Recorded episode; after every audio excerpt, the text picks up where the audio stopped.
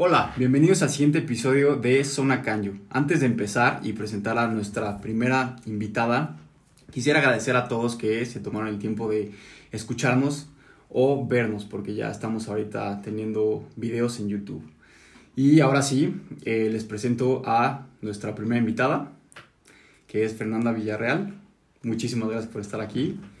Fernanda es diseñadora gráfica, eh, trabaja en Shop Media y ahorita está más enfocada en el tema de la ilustración. Ya tiene varios años en el tema del diseño gráfico, pero ahorita se está enfocando más en el tema de la ilustración porque está viendo que es algo que le gusta mucho, ¿no? ¿Quieres decir algo? Sí, bueno, pues primero que nada a todo nuestro, nuestro público, pues darle las gracias, ¿no? Y, y pues gracias a ellos estamos aquí en, en el episodio número 3 con nuestra primera invitada, estamos muy contentos. Este, te agradecemos infinitamente. infinitamente que hayas confiado en nuestro proyecto. La verdad es que se siente cool.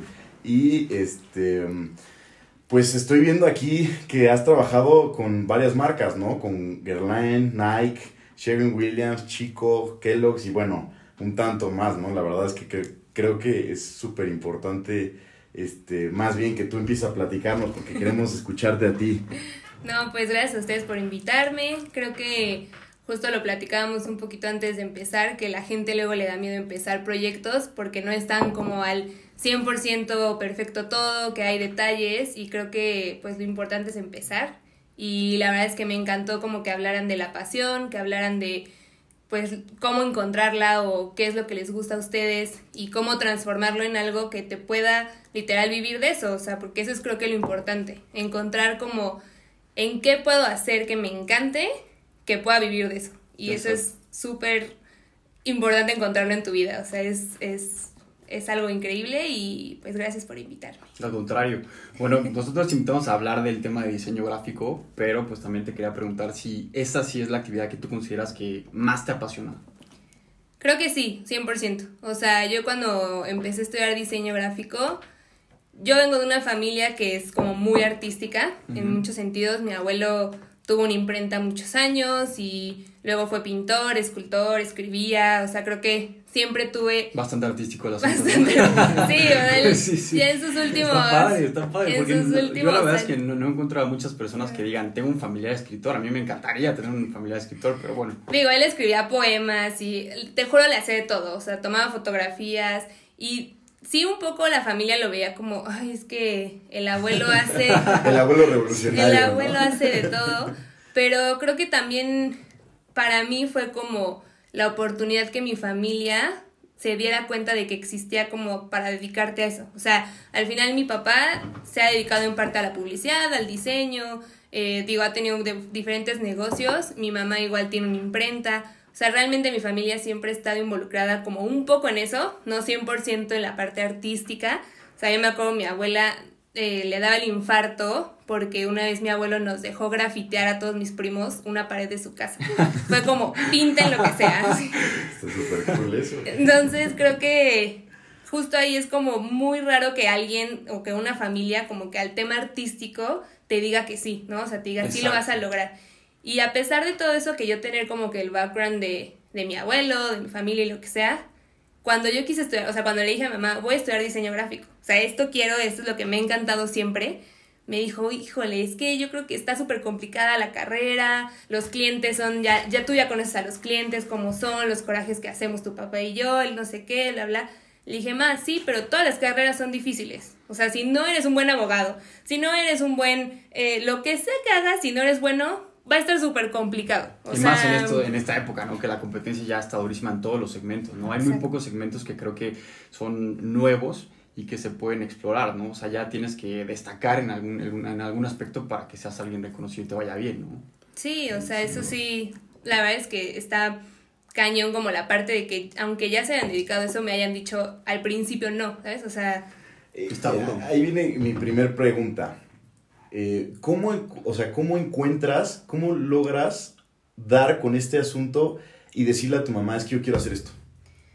Digo, yo... Te, ayuda un poco, perdón, perdón, perdón que, te interrumpa, te ayuda un poco este rollo escolar, eh, o sea, todo, la, escuela, la prepa, toda esta eh, cosa que nos ponen de la SEP, o realmente tú lo encuentras de otra manera?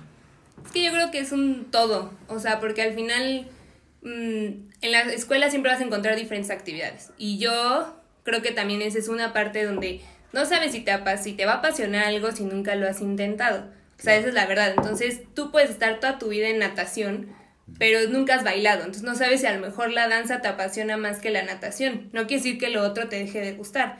Pero dices, ok, a lo mejor me apasiona más esto y me vuelvo nado sincronizado. O sea, que se juntan dos cosas que es un poco la danza con la natación. O sea, no sabes cómo, creo que tienes que explorar muchas cosas y hacer todo lo que te propongan para encontrar como en qué camino vas. O sea, yo tomé clases de pintura desde chiquita, clases de baile, eh, voleibol. O sea, yo siempre iba como que metiéndome en todo. pero, ¿tú crees, pero tú crees que hubo un factor de suerte, como lo platicamos la pasada, de que tú ya traías un background familiar y que a lo mejor te permitió eh, explorar estas actividades que afortunadamente fueron como tu actividad de apasionante? Pues suerte y no, porque al final tú decides como qué quieres hacer. O sea, creo que sí un poco cuando ya sabes como, o sea, es muy difícil a, veces encontrar qué es lo que te apasiona, eso sí, o sea, estoy segura que mucha gente no lo sabe aún, pero también creo que está de tu parte intentar hacer cosas nuevas y, y ahorita es muy fácil hacerlo porque tenemos tantas herramientas para aprender, o sea, tantas, está, es impresionante lo que tenemos, que ya es muy fácil tú ponerte a decir, oye esto, oye tal, o sea, por ejemplo, hoy me pasó, hoy me pasó con mi prima, que subí a mi Instagram una historia de unas calacas que estaba dibujando, no sé qué, mi roomie, y me pone mi sobrino, me manda un, este, una nota de voz. Tía, me enseñas a dibujar, dile a tu amigo que me enseñe a dibujar calacas. Entonces creo que ese es como un foco donde le tienes que poner, ah, al niño le gusta dibujar, o al niño le llama la atención esto, ponlo, hacerlo. No, no te lo digo porque me llama mucho la atención que tú viniendo de una familia que ya traía ese tipo de, de actividades, pues te han dicho que no, ¿no? Está Está fue como un lapsus breve de mi mamá de miedo, de decir, es que yo ya me, yo ya me afronté a esto.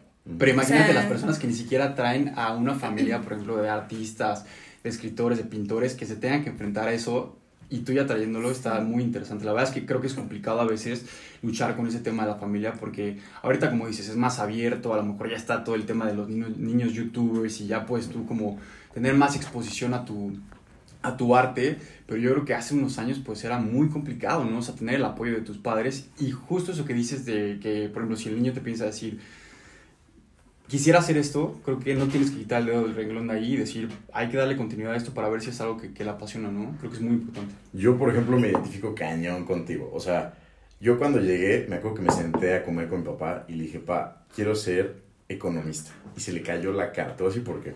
Mi papá tenía una, mi, mi, abuelo tenía la cafetería de la UNAM, de la, de la, de, este, bueno, del edificio de economía, ¿no? Donde estudiaba todo el mundo. Y ahí era todos eran súper chairos, drogadictos, así cañón. Antes, en mil, 1968. Por o sea, de, de, la carrera de economía. La carrera de economía. O sea, todo esto es mi papá. No me lo había imaginado. Yo pensé que era como gente súper seria, trajeada. Justo a mi abuelo le quitan la cafetería en el 68. O sea, era justo todo este movimiento estudiantil en donde viene toda esta izquierda, todo súper duro, ¿no? Y entonces la experiencia de mi papá sobre el economista era un güey chairo, drogo, este... Que, vas a echar a perder, hijo. viva Marx y así, entonces... O sea, destruyendo tu vida. Exacto, entonces a mí lo primero que me dicen es no. Y eso se me hace súper interesante, o sea, cuando llegas con mamá Fer, que no tenemos el gusto de conocerla, pero me, me, me daría mucho gusto, este... Y le dices, oye, quiero ser eh, diseñadora y te dice, no, a ver, espérate, creo que es un miedo que todos los papás como que experimentan porque es su hijo aventándose, o sea, sacando las alas y diciendo quiero hacer esto, ¿no? Sí, creo que de los dos, o sea, hay muchos sentidos donde verlo. O sea, mi mamá era porque tenía mucha experiencia en eso y hay otros papás que pueden decir porque no tienen cero experiencia en algo así. O sea, yo una amiga de la universidad, toda su familia era de médicos y ella estudió diseño. Y era, bueno, es buen, o sea, buenaza, buenaza, buenaza. Y yo, es que eso, o sea, cómo tú puedes traer ese feeling de diseñadora, de artista y tu familia no, o sea, tu familia literal no se dedica a eso. Entonces como que, pues al final es explorar, te digo, o sea, yo creo que tienes que intentar muchas actividades, o sea, muchas, y a lo que te digan, a lo mejor dices, bueno, no me gustó escribir, pero sí me encantó esto, no me, o sea, tienes como que irte metiendo en diferentes caminos y creo que también eso te abre un buen de oportunidades. O sea, yo soy fiel de que si estudias otras cosas, se van en algún momento a unir a lo que haces. O sea, creo que todo lo que aprendes en esta vida te sirve. Eso... Ahora, como, como primer, eh, como primer este, mini capítulo dentro de, de este eh, podcast, o sea, sí te quisiera preguntar, entonces, ¿crees que nuestro, nuestro eh, modo de educación hacia los jóvenes está bien o tú le cambiarías algo? Te voy a, te voy a dar una idea. Por lo que me estás diciendo, a lo mejor me gusta, o sea, bueno, yo propondría que los niños fueran, ¿te acuerdas que en sexto de prepa escoges eh, eh, áreas, ¿no? Áreas. Que lo hicieras desde antes, a lo mejor, ¿no? Y, y que fueras como viendo, escogiendo tus, car tus materias y una especialización y así. O por ejemplo que hubiera más variedad en materias de, de preparatoria secundaria que te ayudaran a abrir tu campo y poder empezar a experimentar esto que tú dices, ¿no? Que a lo mejor, ok, ya, ya pinté un poquito, no me gustó, ahora escribí y aquí está, ¿no? Esto es lo que me gusta. Yo creo que más bien eso que dices, o sea, la verdad es que el sistema educativo en México pues no es como el referente más Sí, guau del mundo, ¿verdad? no es el mejor ejemplo. Digo, hay personas que tienen la oportunidad de ir a escuelas privadas y que obviamente la educación es mucho mejor, pero creo que sí esta parte, a lo mejor tú tener a un tipo de clases y tú poder decidir, así de, ah, me gustaría inscribirme a esta, a esta, a esta. O sea, en lugar de que te obliguen a tantas materias como a veces, a veces tan repetitivas, idiomas, o sea, que sí tuvieras un poquito más variedad, o que al niño le dieran como más variedad de, o en la prepa, de elegir, porque luego también en la prepa, digo, a la gente que no sabe qué hacer, o sea, es súper complicado decir, ay, me voy a área tal, porque no, o sea, no sé qué voy a hacer en mi vida, y luego escogen una donde no les sirve lo que están aprendiendo. Yo creo que el 50% de las personas que escogen un área nada más es porque le late una materia y ya está ahí, ¿no? Para pasarle el año. Literal. O sea, a lo está- mejor a mí me hubiera, no sé, eso. me encanta ilustrar y me encanta la parte de medicina, entonces a lo mejor me hubiera gustado tomar una clase de, Exacto. de algo de medicina y no Y sé, que ¿sabes? O sea, los dos, los dos temas, ¿no? Y a ver cuál me gusta más. No, 100%. Y creo que, y, y, y llegamos a, a una conclusión en, en lo- en el episodio número 2, en donde creemos que es muy importante esos tres años de tu vida, pensamos Adrián y yo que es muy importante porque ahí es donde de alguna manera te van a sembrar la semillita de cuál es tu pasión. Y creo que el sistema educativo no lo está este, logrando, ¿no?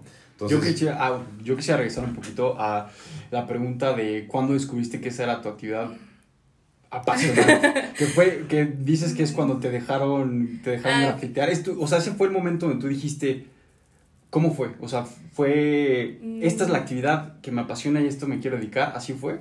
No, yo creo que, o sea, sí el momento preciso que te puedo decir, pero por ejemplo, mi mamá se estudió, se metió a estudiar un rato diseño gráfico, ya, ya la carrera en sí, cuando estábamos chicos, o sea, cuando pues realmente yo veía, y una vez ella para, tenías que hacer de tus portafolios así mega, este, a mano y no sé qué, era muy manual, y utilizó unas ilustraciones que yo le hice como para sus etiquetas. Entonces como que, no sé, de ahí me gustó eso de, ay, o sea, lo vi, lo utilizó, no sé, como que siempre me ha llamado mucho la atención pues la parte gráfica y creo que, no sé, desde siempre, o sea, siempre que era arte, yo, esto, o sea, yo en secundaria era obviamente la preferida de mi maestra de arte. la mano para O sea, porque yo hacía todo, Mm. porque yo era la ñoña que hacía sus tareas.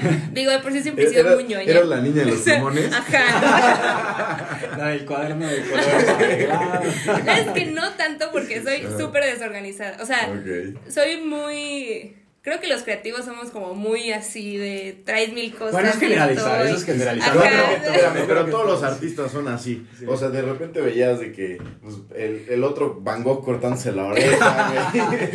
No, o sea, creo, bueno, sí hay diferentes, no hay genera, o sea, no, no vamos a generalizar a todos, pero sí no era tan ordenada. Soy, siempre he sido un poco más de. Y lo veo como que en mis ilustraciones, o sea, no soy tan fina, tan así, ¿no? Como que me Sí trato de tienes tu salir. desorden dentro Ajá, de tu exacto. trabajo. O sea, soy súper ordenada en mi trabajo. Así, sé perfecto cuando se hace esto, el otro, dónde está cada cosa. O sea, soy muy ordenada, pero en sí, cuando estoy haciendo algo, tú puedes ver mi escritorio y así tengo, te está tirado todo. No, pero ese desorden es parte de la creatividad, ¿no? O sea, yo creo que si no tienes ese Exacto. desorden, no puedes a lo mejor permitir De experimentar, ¿no? Ciertas Pues cosas. sí, a mí me funciona. Yo de repente, por ejemplo, cuando me ponía a estudiar, tenía libros ya por allá y cuadernos por... O sea, de- yo creo que es el momento en donde tu mente está trabajando y, y ese desorden, pues de alguna manera le ayuda a volar, ¿no? Porque aparte, creo que la creatividad no es solo, digo, yo me dedico a un ramo muy creativo, sí, o sea, visualmente.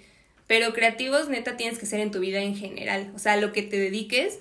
Y es lo que he tratado como de transmitir mucho a lo que te dediques. Creo que tienes que ser súper creativo en todo lo que haces. O Eso es muy importante. Me gustó mucho lo que dijiste. Creo que sí. Oye, y, y Fer, entonces salimos ya de la prepa, ya descubriste lo que te gusta, dices, quiero entrar a la universidad, entras a la náhuac a diseño. Y bueno, los primeros semestres son increíbles y todo, pero ¿llega algún punto en tu carrera en donde dudas sobre tu pasión? Yo no. no, no, no. Digo, a mí me pasó, a ella le pasó, pero qué cool que a ti no. Entonces quiere decir que ahí, o sea, reafirmas en la carrera o algún momento complicado que hayas dicho, es que chance este obstáculo me está, o un no me está permitiendo dedicarme a esto. O sea, obvio hay, materias que no te van a gustar, como en todo. En tu trabajo va a haber cosas que no te van a gustar. O sea, creo que siempre vas a encontrar algo que no va a ser tu pasión. No todo el tiempo vas a estar creando cosas que te encanten. Pero pues creo que en general lo que a mí me gustó mucho de la que es que fue un enfoque muy creativo, que yo tuve la oportunidad de platicar con alguien que estudió ahí como para ver qué opinión me daba al respecto.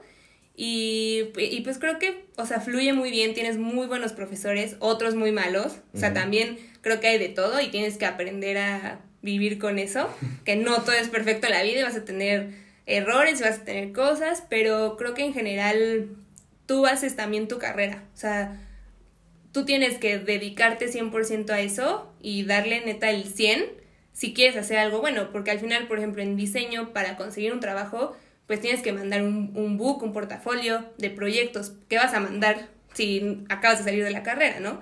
Entonces tienes que hacer tus proyectos de la escuela como si fuera algo pues realmente profesional. O sea, eso un profesor nos los dijo de presentaciones, por ejemplo, de PowerPoint literal. ¿Cómo me presentan esto si son diseñadores?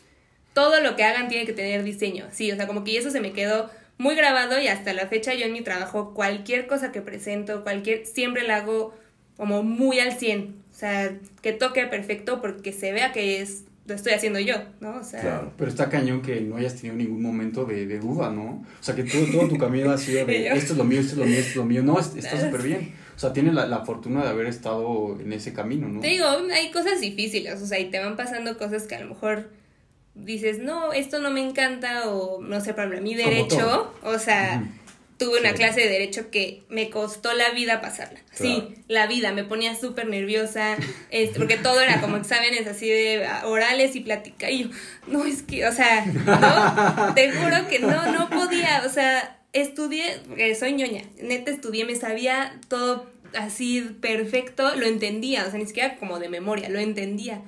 Examen así cuatro y yo. ¿Qué voy a hacer? O sea, no.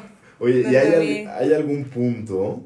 Esto e, es, la pregunta es diferente. ¿Hay algún punto en donde te sientes tú a dudar sobre tu pasión? O sea, sobre, oye, a ver, esto que estoy haciendo me gusta y a lo mejor la, la respuesta sería sí, pero en algún punto te auto te autocriticas. Sí, no, eso 100%. O sea, creo que ahorita es mucho más fácil compararte con otras personas y, y digo, es una súper ventaja toda la tecnología, pero también tienes que ser muy como que consciente de que todo tiene un ritmo, o sea, y que tú no vas a hacer lo mismo que otra persona, que a lo mejor, aunque estu haya estudiado lo mismo al mismo tiempo, en la misma carrera, en la misma escuela, en el mismo salón, la otra persona hizo otra cosa diferente para llegar a donde está. Entonces, como que es súper difícil y a mí sí me ha llegado, obviamente, en el tema artístico, compararte con otros, o sea, decir, híjole, es que no, y te achicas. Esto no, no, y estoy, voy a estar en un proyecto con estos artistas y yo me siento de qué voy a hacer, ¿no? Es que es algo general ahorita del tema de las redes sociales, ¿no? Como esta comparación constante de estar viendo una imagen que a lo mejor no es la, la real de la vida de alguien más. Yo creo que pues algo que, como tú dices, ¿no? Tienes que tener muy en cuenta que al final no es una carrera, o sea, cada quien tiene un proceso en su vida y tiene diferentes obstáculos y diferentes crecimientos, ¿no? Sí. Y, y yo creo que lo que dices también es muy importante en esta época en el sentido de que, y, y, conecto los dos comentarios que acabas de, de, de, hacer, yo creo que los centennials y los millennials que ahorita les están diciendo como... Ya no bueno, soy millennial. nosotros somos millennials. no, no, no, es que nosotros somos millennial y después vienen los centennials que ya son los del 2000. Generación Z, ¿no? Exacto. Los del 2000. Creo que la generación de Z es un poco antes, ¿no? Mm, okay. eh, todos estos brothers que son desde el 1990, 1985 para la fecha, como que no han entendido que justo hay algunas cosas que no te van a gustar dentro de tu pasión y las vas a tener que hacer porque es tu chamba, porque el 90% de lo que haces te gusta, pero ese 10%, ese 15% te lo vas a tener que campechanear, ni modo. sí, 100%. Y, y, justo es ahí la zona gris en donde, los, donde estos millennials, entienden o estas personas, dicen como, no, ya no quiero trabajar, ya quiero dejar todo, y entonces se van y dejan a lo mejor algo que sí les gustaba. Ahora, si lo dejan por algo que van a hacer 100% que les va a gustar, pues bueno, yo no estoy en contra de eso. Es que también estamos acostumbrados ahorita a tener todo inmediato, ¿no? O sea, las compras ya están a un clic, entonces yo creo que esa inmediatez hace que no tengamos tolerancia a la frustración y que justo ciertas tareas como que te hagan ya desesperarte y decir, como dices, ¿no? Sabes que esto ya no lo quiero hacer y tenemos que entender que pues no todo va a ser bueno, que también van a haber eh, cosas que no nos van a gustar y vamos a tener que aprender a hacerlas para poder llegar ya a un momento donde digamos, ya sé lo que hago y ya puedo disfrutar de todo, ¿no? Sí, o sea, yo creo que para llegar al punto de emprender a lo mejor algo, tienes que saber muchas cosas que no son mi pasión. O sea, ver, tengo que saber de derecho un poco por, o sea, contratos, eh, cosas que yo tengo de mi trabajo. Tengo que saber de un poco de economía porque pues mis deudas las tengo que saber pagar y tengo que ahorrar y tengo que, o sea, ver cuánto me entra para no gastar más. O sea, son muchas cosas que a lo mejor digo, híjole, a mí me da la más flojera dar, hacer mis cuentas cada domingo, ¿no? Porque cada domingo yo hago, ah, bueno, esto gasté, esto tal. Y me da así la pereza, pero lo tengo que hacer porque si no, ¿cómo voy a saber qué onda con mi vida, ¿no? Entonces, o sea, creo que es un todo y te digo, a mí me encanta escuchar, por ejemplo, podcast de ventas y este, ver videos de otras cosas que no es a lo que 100% me dedico, porque eso me da aprendizaje para otras cosas. O sea, Creo que sí enfocarte en tu pasión, pero tienes que aprender de no volverte experto en muchas cosas, o sea, porque eso es imposible. Más bien, a lo mejor tener aliados que te ayuden en ciertas cosas, pero tú saber de qué estás hablando, porque si no, pues está cañón, no, no puedes crecer así. Y volviendo al tema de la escuela, justo hoy estaba escuchando un podcast que no te enseñan materias que deberían a eh, enseñarte cosas básicas de la vida, o sea, como por ejemplo el tema de las deudas, el tema de los impuestos, el tema de la administración.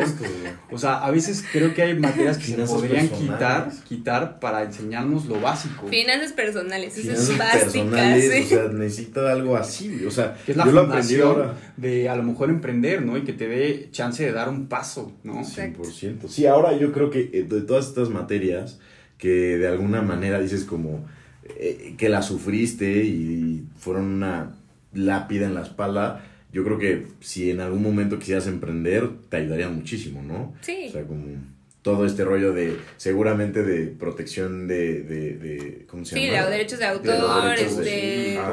sí, no, yo creo que todo tiene un... Un, porqué, en la vida. y bueno, entonces terminamos con la carrera. Fer no tiene ningún tema con, con su, su pasión, sigue siendo esa. Y no, ya voy a sentir mal. Entras a, no, para qué, al contrario, siento que es muy orgullosa, ¿no? O sea, yo lo dudé y yo me sentí muy, yo dudo, o sea, me siento mal por haber dudado. Y a lo mejor lo tuyo es disciplina. Pero también sabes que creo que, o sea, cuando estás en la universidad, no solo me enfoqué a, a la universidad, ¿sabes? O sea, no, no era mi único, o sea, hecho en la vida de, ay, voy a dibujar todo el día, o bueno, voy a diseñar todo el día, voy a hacer... No, se hice muchísimas cosas más. O sea, ah, estaba en un equipo de baile donde entrenaba tres horas casi diarias. O sea, eso obviamente me dio muchísima disciplina en todo porque era, híjole, tengo que irme a competir, me voy a ir tres días o cuatro días o una semana y tengo que dejar todo listo, o sea, mis entregas, que era una así súper chamba, para irme. Y entonces lo tenía que hacer antes, pero disfrutaba cañón de bailar, este, estar con mis amigos, o sea, como que no, no me enfocaba 100% a eso, ni me sentía como encerrada, o sea, me fui a intercambio, o sea, como que hice muchas cosas dentro de mi carrera, que creo que también eso fue lo que, pues, hizo que me mantuviera como que con ese gusto, porque también si te enfocas solo a una cosa, hay veces que te puedes hartar y te empieza a dar flojera. Creo que tocaste un tema importante porque hay muchas personas que su personalidad la basan en a lo mejor su trabajo o una sola actividad, ¿no? Entonces a lo mejor como que tener eh, diferentes cosas que complementan tu vida te hace a lo mejor eh, pues no estar tan presionado eh, en tu actividad apasionante que es como por ejemplo el diseño para ti, ¿no? Sí, o, sea, te enfocarte en otros que- aspectos de tu vida, ¿no? te tienes que dar tiempos. Y ahorita, o sea, ahorita yo lo hago de, yo estuve, o sea, cuando fue lo de la pandemia y esto que empezó, pues literal yo no me paraba de mi silla. Dita, sí, ¿eh? No me paraba ni casi casi a dejar el plato para el desayuno. O sea, era, se vuelve como un estrés y obviamente me afectó muchísimo y llegué a un punto donde dije, ¿qué está pasando? O sea, ¿por qué estoy de malas? ¿Por qué esto? Porque, o sea, obviamente tienes momentos difíciles a lo largo y creo que las actividades extras son lo que te salvan, o sea, son lo que, no, me puse a hacer ejercicio y a ver esto y a ver el otro y no solo te digo, es enfocarte 100% en lo que te apasiona, digo, está perfecto y seguro te gusta por algo, pero si tienes otras actividades, te va a liberar la mente y te va a hacer crecer más en lo que quieres.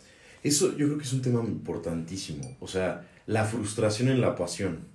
O, sea, los como bloqueos mentales que pueden llegar de tanto estar ahí, ¿no? de estar ahí. O sea, yo creo que la pasión tampoco es una cosa que te dejes, dejes tu alma ahí. O sea, Claro. no creo que sea tampoco la jugada. Porque al final, como dices, ¿no? Y lo dices muy sabiamente, te vas, te- o sea, tú te frustraste, dijiste, ¿qué es esto? Y al final es peligroso porque puedes, puedes, o sea, decir como esto ya me tiene harto, ya no lo voy a hacer. Ajá, sí, Entonces es 100%. peligroso. Yo creo que esto, estas actividades que vienen como a, a, de alguna manera eh, complementar esta pasión, creo que es importante. Ahora, mi primera pregunta.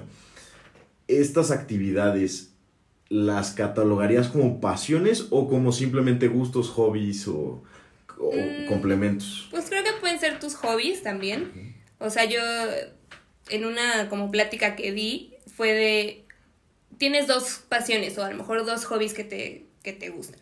El cocinar y el- la ilustración.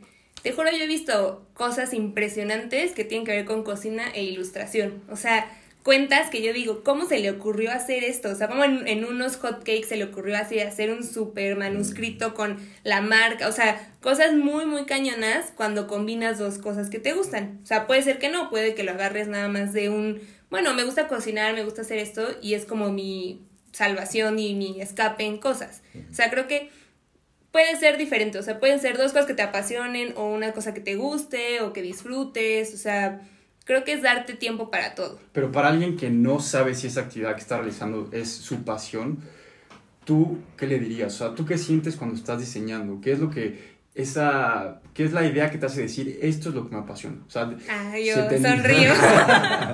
Bueno, nada, más- nada más, o sea, con ver su Instagram es, es realmente... No, pero tú cuando estás en, en el proceso de diseño y en el proceso creativo, ¿qué es lo, lo que te hace decir esto es apasionante?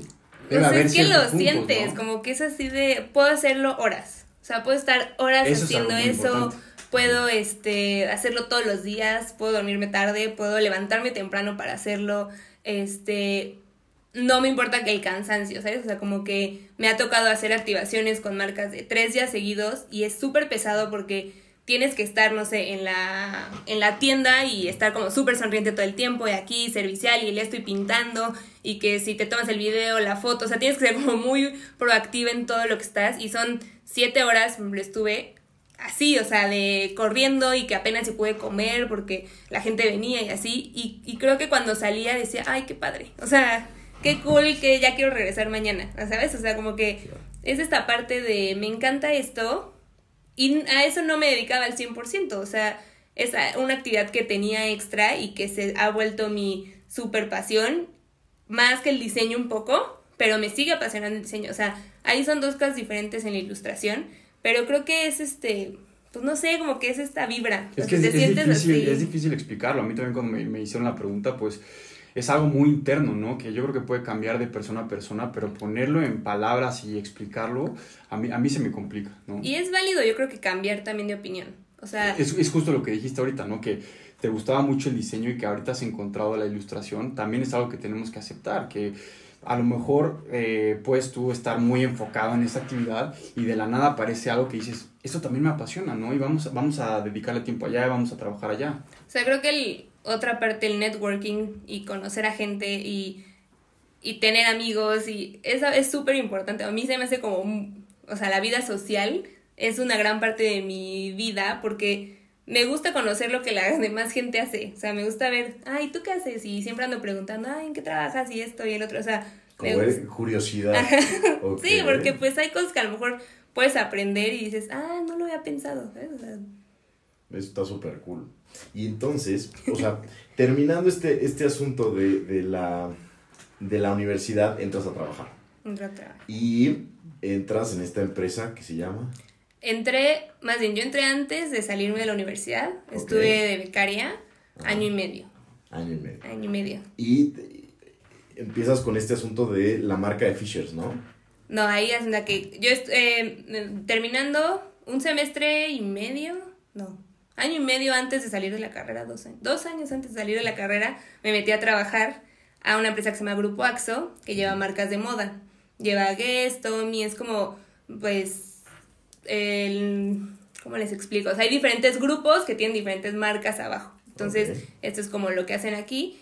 Y yo llevaba Guess de diseño, o sea, era becaria en diseño y estuve año y medio llevando varias marcas, Loft, Express, Chaps, este, la verdad es que muy variado, muy padre porque es, el ámbito de la moda es, es divertido y aparte estaba con las de marketing, estaba muy pegada a eso, entonces como que era diseño, marketing, o sea, la verdad me gustaba mucho porque aprendí cómo se lleva una marca global, o sea, llevar un Guess y que en todos los Guess se vea idéntico en el mundo, es, Ok. o sea, es un súper aprendizaje y, y estuvo muy, muy padre.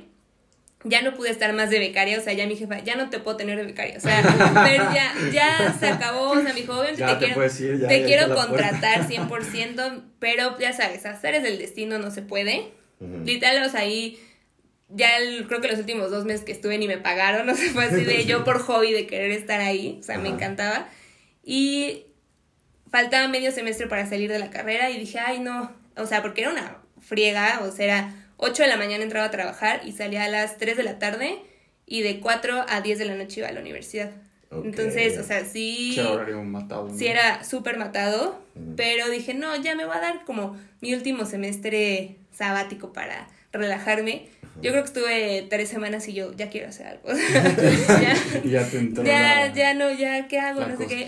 Y entonces empecé a buscar vacantes y todo, pero yo ya no quería ser becaria. O sea, justo lo que pasa en las empresas grandes es que para ser becario son seis meses y es un, poco un proceso un poco más lento para entrar.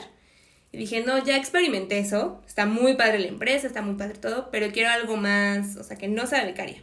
Claro. Entonces estuve buscando y me encontré esta vacante que era en Choc Media, que es una agencia de marketing gastronómico, y decía medio tiempo. Entonces dije, ah, pues perfecto, me queda súper bien. Ya fui a la entrevista, literal, me senté, me entrevistaron, me dijo la chava, bueno, ¿cuándo puedes empezar? Y yo, ¿qué? O sea, solamente tuviste una entrevista y te dijeron ya. sí, o sea, fue así, de- ella sí iba a ir a vivir a España, Ajá. entonces me dijo, yo necesito a alguien que se quede en mi lugar, Ajá. para cuando yo me vaya, yo voy a seguir trabajando desde allá, y, y Necesito ajá. Ajá. Y yo, ok, entonces literal salí yo, ma, creo que ya tengo trabajo. o sea, de yo querer tomarme mi último semestre tranquilo, terminó siendo igual, la misma frega de ir, venir y todo, pero pues la verdad muy padre, o sea, creo que encontré un ambiente muy abierto, donde era el equipo chico, entonces podías aprender literal de lo que hacían todos. Entonces eso creo que también está padre. Yo creo que el ambiente laboral también es algo muy importante, ¿no?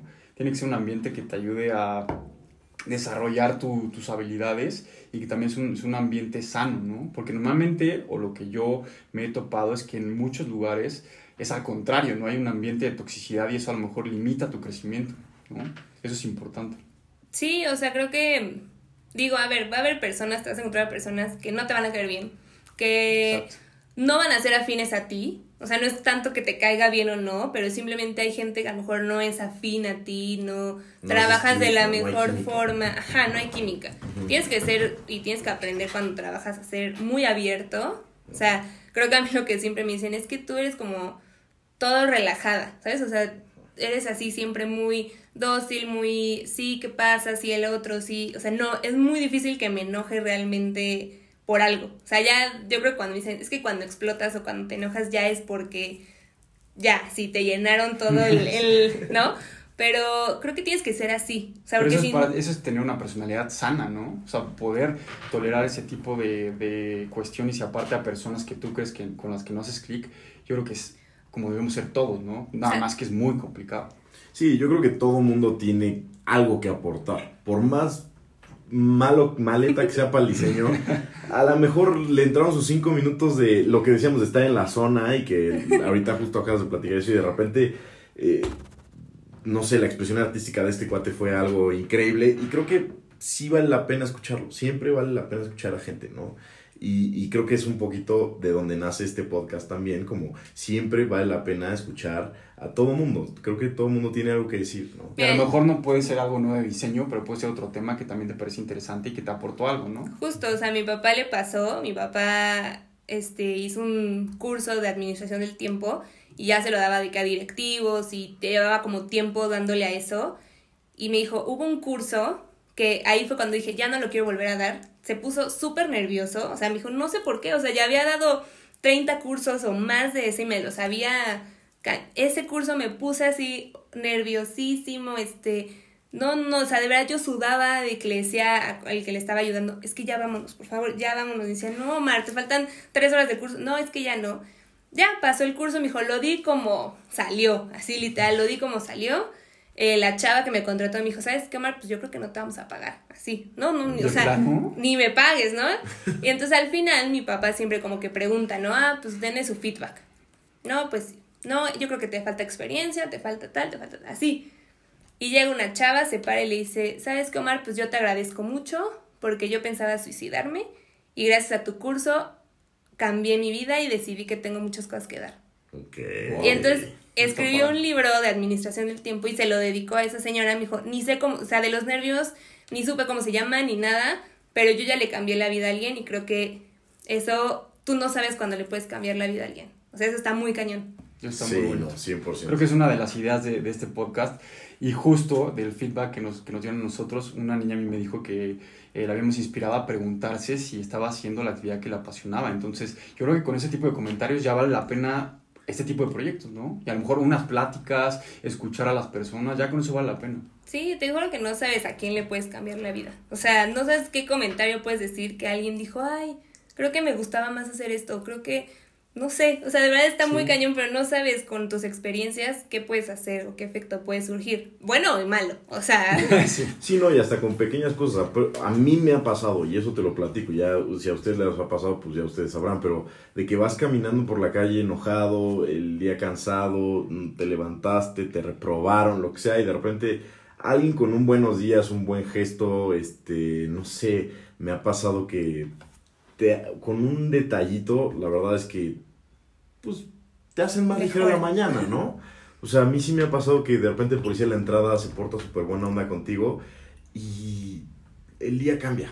Y hasta te extrañas, ¿no? O sea, tú vienes como en un mood muy malo, en una energía eh, complicada, y de repente te, te saludan con una sonrisa y te extrañan, ¿no? Dice, ah, a lo mejor no estoy disfrutando de, de, mi día, tengo que cambiar un poco mi mentalidad, ¿no? O sea, creo que eso pasa, o sea, en algún momento te vas a sentir frustrado, te vas a sentir sin energía, sin ganas de hacer nada, literal, y es válido, o sea, no pasa nada, ¿sabes? O sea, lo único que tienes que hacer, y a mí me pasaba luego en mi trabajo de despertarme, te juro ya de, hoy tengo que trabajar, ¿sabes? O sea, así, Y, y me pasaba así de que, no, me empezó a pasar seguido, y yo, bueno, ¿qué está pasando? O sea, ¿qué me está, pasando y por qué me estoy sintiendo así si yo siempre he disfrutado mi trabajo? Y aparte que es tu, tu actividad Ajá, o sea, ¿no? Siempre, ¿qué, ¿qué está pasando? Y dije, ok, la que está mal soy yo.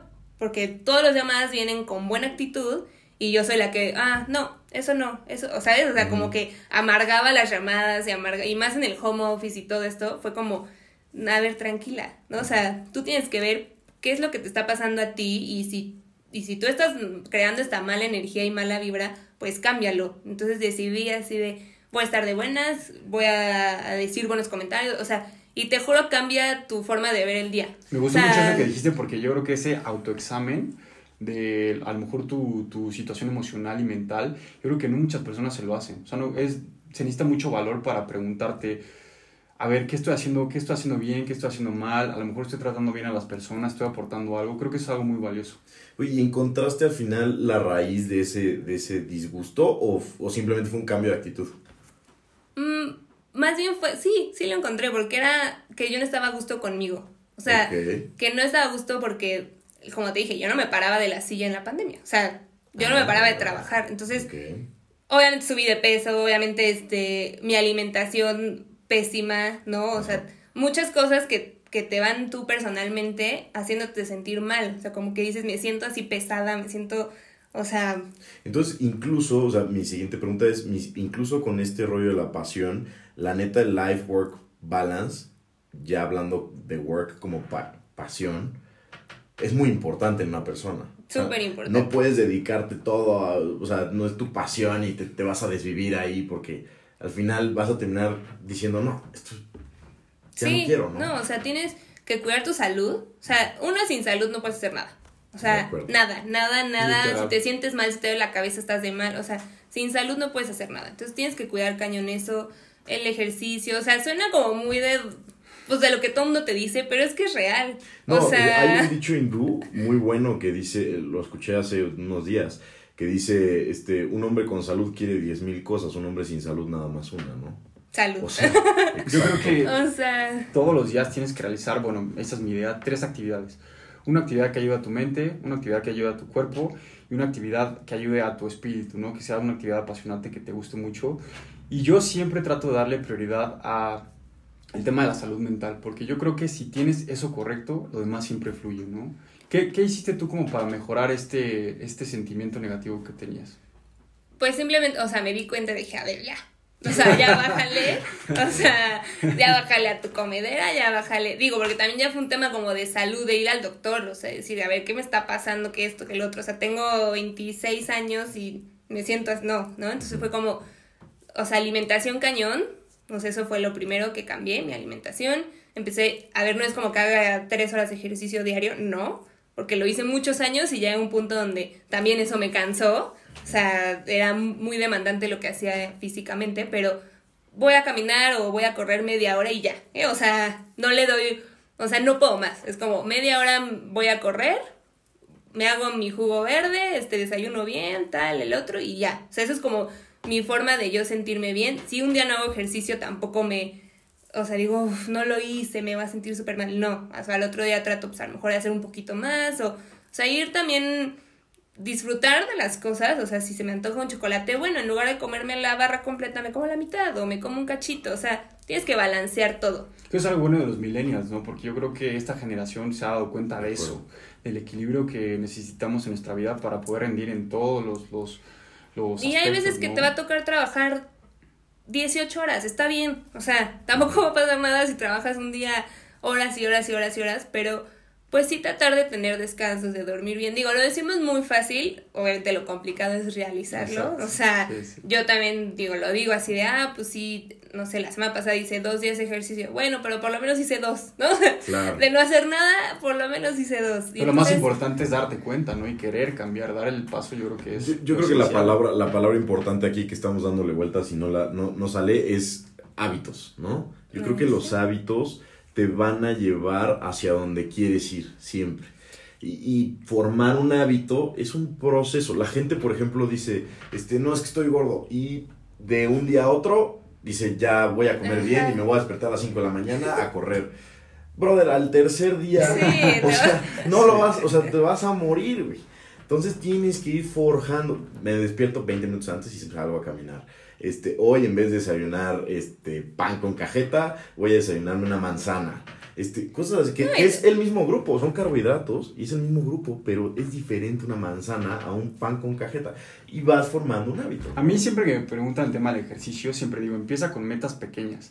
Porque justo, por ejemplo, cuando quieres empezar a correr, dices, lo que tú decías, ¿no? Mañana me voy a aventar 5 kilómetros. Te cuesta mucho, no lo logras y te desmotivas. Ajá, Entonces tienes que ir exacto. poco a poco para formar ese hábito y que sea a lo mejor un plazo de tiempo de mínimo un mes, que se supone que los hábitos se forman. Hay una teoría que dice que son 21 después de 21 días. Ajá. Entonces yo creo que si vas poco a poco Ay, es mucho más exaumata. fácil. Eso, eso también, eso se me hace una mentira gigante. O sea, yo, o sea, hay hábitos que yo a la fecha no los tengo, güey, y, y sigo haciéndolos día con día y me siguen costando. O sea, no, no es como que ya por inercia los haga. Sí, o como sea, tú dices, ¿no? Y también creo que, por ejemplo, en las cosas que te apasionan, que, que de mi trabajo, ¿no? O sea, que me encanta ilustrar y todo, pero hay muchas veces que en eso mismo, como trabajo con clientes, como todo, pues al final sigue siendo un trabajo, o sea, sigue siendo pues algo que tienes que cumplir, fechas y esto y el estilo del cliente, o sea, eso en diseño es cañón, o sea, no, no me gusta, no, o no esto, no el otro. Entonces, creo que también yo hace poco descubrí un libro de una chica que se llama Julia Cameron, creo, El Camino del Artista, algo así se llama. Creo que El Camino del Artista, que ella decía que te tienes que tomar diario como una cita contigo, o sea, una cita con lo que te apasiona. Entonces decía, así como vas a cenar con, con alguien que te gusta, tienes que darte el tiempo para de, o sea, de redescubrir diario por qué te gusta lo que te apasiona. Entonces, era pintar yo, aunque sea 10 minutos diarios, sin la presión de nada, sin la presión de mi cliente, de, de la entrega, del no sé qué, o sea, hacer una actividad que me gustaba nada más por hacerla, ¿sabes? O sea, y eso era como un hábito de decir, diario tienes que tomarte, aunque sea 10 minutos para enfocar y encontrar cosas que te gusten de lo que ya te apasiona. O sea, recordarte por qué te gusta eso. O sea, sales a una cita porque pues te gusta alguien y quieres recordar por qué te sigue gustando esa persona. Está, no, o sea, y entonces tienes que como que tener esas pequeñas citas contigo. O sea, a lo mejor no diario, dices, bueno, cada 15 días o cada, ¿no? O sea, como dices, un hábito. Sí, porque a lo mejor cuando se combina tu pasión con el trabajo y empiezan a pasar este tipo de, de cosas que tú a lo mejor no te gusta realizar, pero que se tienen que hacer, siento que si no haces lo que tú estás tratando de hacer, se pierde a, veces el interés poco a poco, ¿no? Entonces es importante también volver a las raíces y preguntarte, a ver, ¿por qué desde un inicio me apasionó esto, no? Sí, era grafitearle a mi abuela su Ya le pedí permiso. Ay, sí, que... Oye, y te quisiera hacer una pregunta, ya justo rumbo para el desenlace de nuestro capítulo. Este, ¿venderías de alguna manera tu pasión?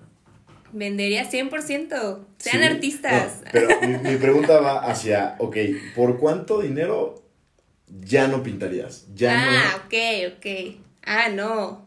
No. O, sea, ¿harías esta actividad aunque no te pagaran y tuvieras que dedicarte a otra cosa totalmente? Sí, 100%. O sea, creo que... No, o sea, al menos es algo, ¿cómo me lo vas a quitar? O sea, si me quitas esa parte, quitas yo creo que el 80% de lo que soy.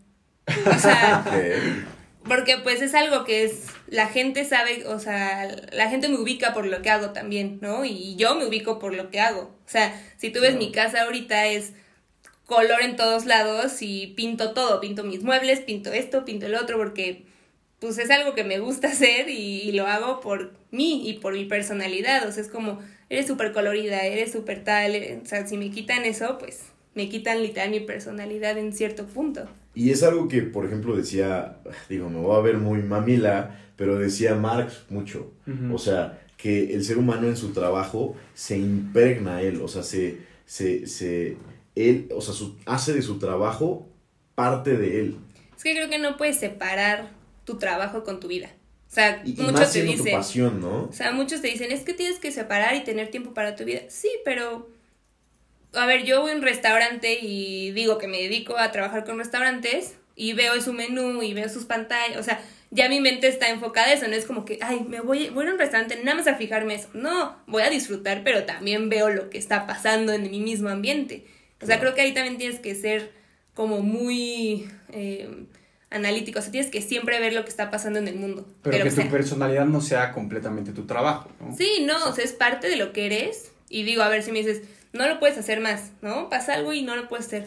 Bueno, pues ya encontraré una forma de hacerlo de otra forma. O sea, a lo mejor digo, a lo mejor ya no pinto, pero pues te voy a dar pláticas de lo que era cuando pintaba. O te voy a dar este, no sé, ¿sabes? O sea, pues encuentras otra forma de incluirlo. A ver, yo tengo otra pregunta buena respecto al tema. Eh. ¿Qué le dirías tú a una persona que no ha encontrado su actividad apasionante? O que está en ese camino de ver si, si es.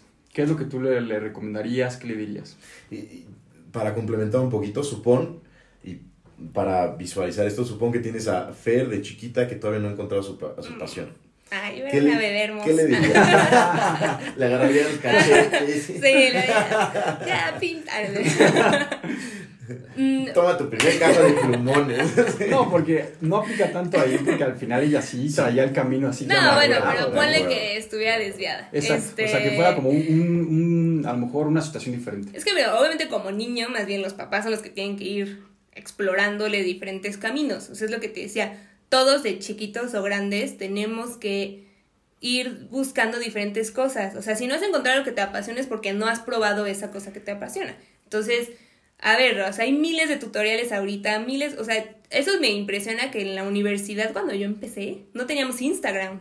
O sea, o apenas estaba de que me medio Empezando empezando. apenas, sí, sí, sí. O sea, Mm. Y entonces, y entonces, o sea, eso está cañón porque ahorita los ilustradores o artistas están dedicados al Instagram. O sea, es una plataforma súper poderosa para dar a conocer tu trabajo. Entonces, ahorita la gente tiene la posibilidad de encontrar diferentes opciones o diferentes, o sea, miles de tutoriales, miles de clases, miles de lives, miles de, o sea, para encontrar diferentes cosas y decir, ah, bueno, ahora voy a probar esto, ahora esto, ahora esto, ahora esto, hasta que pues encuentres algo que digas, ah, O sea, tu recomendación sería experimentar y no decir no a, a diferentes tipos de actividades que se te presentan, ¿no? exacto. ahora, tengo una pregunta con lo que dijiste. Empezaste hablando de los papás. ¿Qué tanta responsabilidad es de los papás y qué tanta responsabilidad es de uno mismo? digo, o sea, a ver, no soy psicóloga, creo que hay muchas cosas en tu infancia que desde te, tu que te vista. definen lo que eres, pero creo que el ser muy abierto es, o sea, de los papás que sean, a ver, si veo que a mi hijo le gusta bailar, a mi hijo hombre, pues lo voy a llevar a clases de baile, a ver qué. Si me dice, ay, no me gusta el fútbol, pero pues le gustaba bailar, ah, bueno, lo llevo a clases de fútbol, o sea, como que sí, yo creo que es un, una gran importancia como la carga que traes familiar, pero que tú también lo puedes cambiar. O sea, que yo he conocido muchas personas que no traen el mejor background familiar, ¿no? Ni la mejor familia, ni lo mejor, o les tocó lo que les tuvo que tocar y punto. Y ellos lo transformaron y cambiaron y dijeron, no, pues yo voy a hacer esto, yo voy a hacer el otro. O sea, es, ya también de grande haces tu pensamiento. O sea, ya no piensas lo mismo que tus papás te dijeron que pensaras. O sea, ya tienes tú que hacer con todo lo que sabes y estudias y lo que sea, tu pensamiento, o sea, propio y decir, ya no, esto no me gusta y esto voy a hacerlo así y voy a cambiar y, y pues a ver a quien le guste, que le guste. Pero es importante porque luego hay ciertas actividades que los papás, como a ti te pasó, eh, que a veces no apoyan, ¿no? Que son actividades que no se consideran como normales y que es muy importante que tengas como ese, ese apoyo familiar para que lo vayas explorando y lo vayas eh, adquiriendo, ¿no? Creo que también, bueno, Adrián sabe que me gusta mucho el cine. Ajá, Y ya este- también escuché el podcast. El segundo episodio ya siento que ahí lo puse en la, en la mesa y todo el mundo sabe.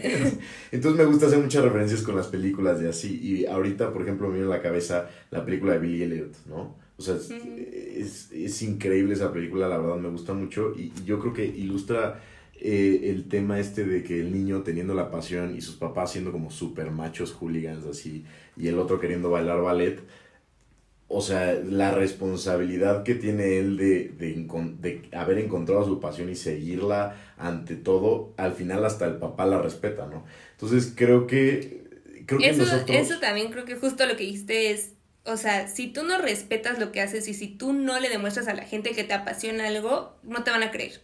O sea, tú te lo tienes que demostrar a ti, tú realmente te tienes que creer y respetar lo que haces para que la demás gente lo haga, porque si no está cañón. tener responsabilidad sobre tus pasiones, ¿no? También, como decir, me la juego porque esto es mío y esto va para mí, ¿no? Y aunque me muera de hambre, o sea, ni modo. Y per- perseverar, ¿no? Seguir en ese camino si es lo que te gusta, ¿no? Sí, o sea, yo creo que si es algo que te apasiona, va a salir bien. O sea, y trabajas. O sea, claramente no es porque ah, pues, mi pasión es esto, pero pues ahí la dejé. No, o sea, es trabajar muchísimo para lograr lo que quieres. O sea, es neta, nunca dejas, nunca tienes que dejar de trabajar. Siempre tienes que estar como ahí, ahí, ahí, ahí, ahí, porque si no, obviamente no vas a tener éxito en ningún sentido. Y seguir aprendiendo, ¿no? Que es algo muy importante. Claro. El ser humano siempre tiene que estar aprendiendo día con día, ¿no? Sí. Bueno, a ver, yo, yo tengo otra pregunta que sería, si hoy fuera tu último día en la Tierra y te dejarían eh, dejar atrás una enseñanza a tus amigos, a tus conocidos, a tus familiares, ¿qué sería lo que les dirías? Mm, que sean súper intensos en su vida. O sea, en todo. Lo que hagan, siempre háganlo bien, háganlo con gusto. Este, no lo hagan porque, ay, lo tengo que hacer. O sea, no, es, lo voy a hacer, bueno, entonces lo voy a hacer bien. O sea, creo que eso, eso me gustaría. Me gustó, me gustó. A mí también, me gustó mucho. Este, creo que es importante siempre como darlo todo, ¿no? Y, y viene mucho desde el furor del corazón y, y- y eso demuestra que eres una persona, pues de alguna manera, feliz con lo que hace. Y, aunque no, hay mucha gente que aunque no le gusta, y me incluyo, ah, no le gusta hacer algunas cosas, lo tienes que hacer bien porque eres tú impregnado en el trabajo. O sea, yo a lo mejor así me educaron o así lo veo yo, pero y yo hice mil cosas, también mil materias que jamás me gustaron en la carrera y bueno, te imaginarás, si no te gusta el derecho, bueno, yo vi monstruos de ecuaciones y así, que al final yo decía, bueno, ¿para qué es esto? ¿no? Y yo sí llegué a dudar sobre mi pasión, pero justo creo Que que, no fuiste es... artista. no fue Era ahí el problema. no fue artista, terrible. No, pero eh, debí de haber sido cineasta. no, no, no creo que debí de haber sido cineasta. Es un hobby, una pasión ahí que tengo. En, Algún día, algún día saldrá algo. O Saldrá sea, o hay forma de mezclarlo de alguna forma. O sea, vas a ver que. Creo que también eso me ha pasado mucho en la vida de cuando pienso algo tanto. Ajá. O sea, cuando como que digo, ay, no sé, yo le decía a Adrián, tengo yo creo que un año fácil de querer lanzar un podcast de arte.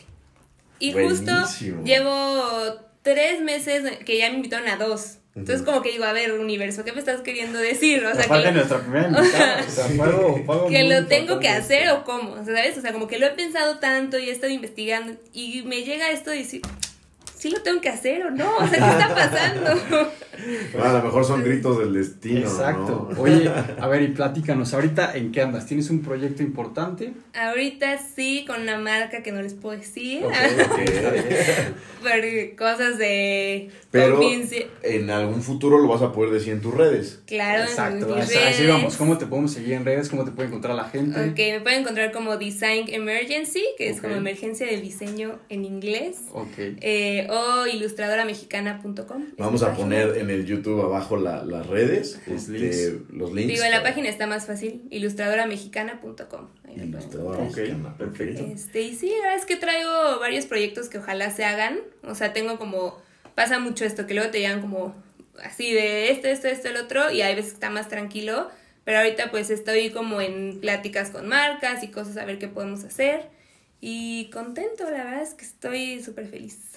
Qué bueno. Súper cool. Pues te agradecemos muchísimo haber venido, haber sido Gracias nuestra primera invitada. Soy una buena madrina. Sí, no, sin duda, sin duda. La verdad inauguraste estamos bien. muy contentos que hayas estado aquí. Te Fue lo agradezco yo personalmente. Estoy seguro que hablo también por Adrián y todos nuestros oyentes.